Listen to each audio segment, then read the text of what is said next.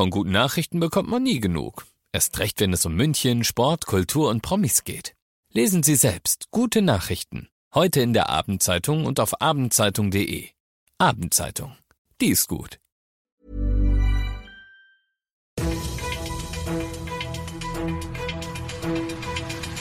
95 5 Charivari, das München Briefing, Münchens erster Nachrichtenpodcast. Mit Christoph Kreis und diesen Themen.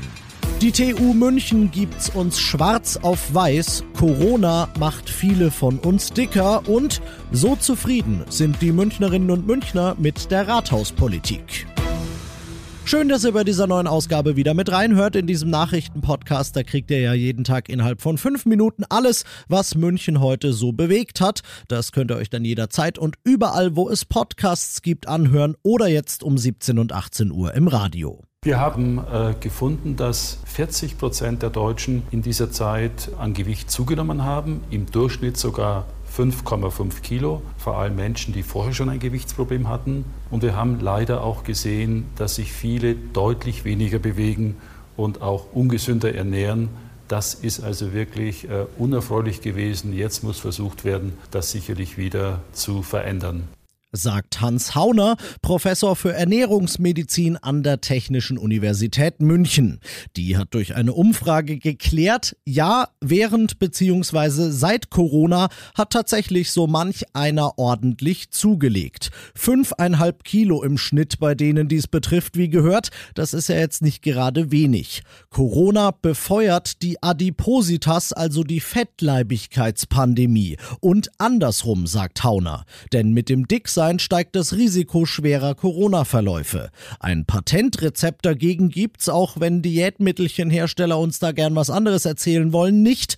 Am Ende helfen nur ausgewogene Ernährung und Bewegung. Von letzterem zweieinhalb Stunden die Woche mindestens empfehlen die Forscher. Besonders die klassischen Ausdauersportarten Joggen, Radeln, Schwimmen lassen die Pfunde wieder purzeln.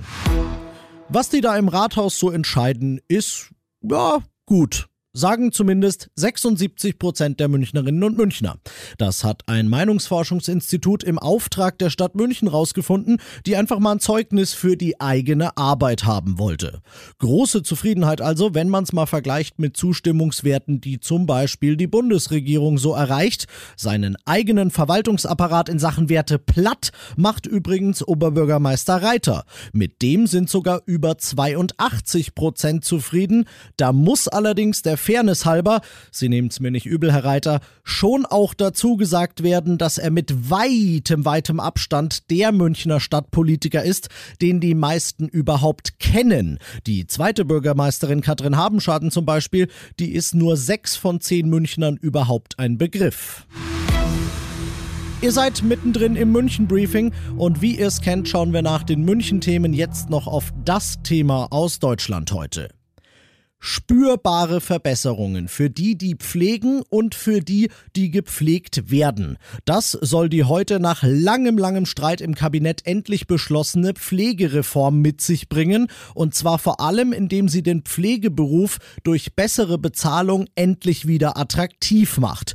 Guter Plan, aber Charivari-Reporter Tom Gerntke, ein Problem gibt's da freilich. Die Rechnung ist einfach. Wenn auf der einen Seite mehr Geld für die Beschäftigten in der Pflege gezahlt werden soll, dann muss das auf der anderen Seite auch irgendwie finanziert werden. Die Idee des Bundes, eine Milliarde Euro jährlich aus der öffentlichen Hand, den Rest sollen die Beitragszahler schultern, insbesondere Kinderlose dürften draufzahlen.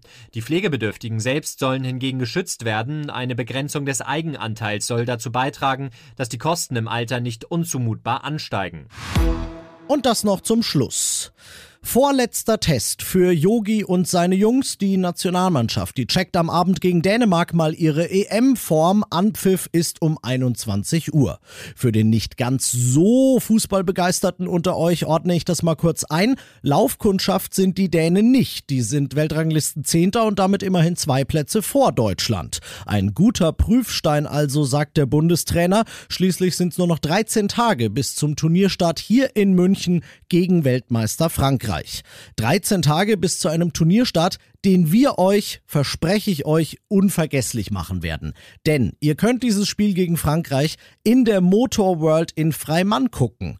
Beim privaten Public Viewing ganz exklusiv nur für euch und eure Families und Friends wird diese geile Location für euch hübsch hergerichtet. Ihr kriegt zu essen und ihr kriegt zu trinken und der ganze Spaß geht selbstverständlich auf unseren Deckel. Alles, was ihr machen müsst, ist euch bewerben auf charivari.de und zwar ab jetzt. Ich bin Christoph Kreis, macht euch einen schönen Feierabend und morgen einen schönen Feiertag. 95 5 Charivari, das München Briefing. Diesen Podcast jetzt abonnieren bei Spotify, iTunes, Alexa und charivari.de. Für das tägliche München Update zum Feierabend. Ohne Stress, jeden Tag auf euer Handy.